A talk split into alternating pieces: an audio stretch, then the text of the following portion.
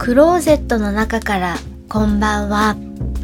今日は2017年11月24日金曜日20時40分を過ぎました。外の気温はマイナス7度。天候は曇り。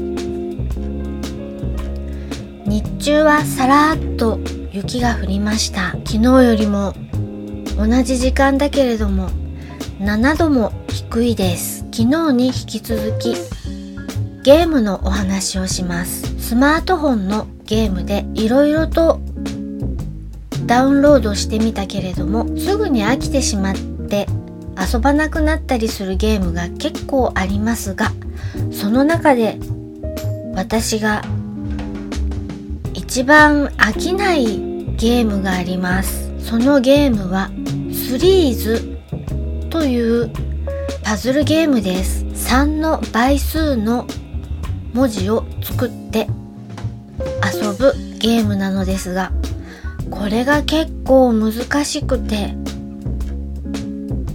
高得点を出すのにいつも苦労します。高得点を出したい高得点を出したいという気持ちで望んでいますがなかなか出ません。もう2年ぐらい遊んでいます。300円くらいの値段だったと思うのですがもう元が取れています。聞いていただきありがとうございます。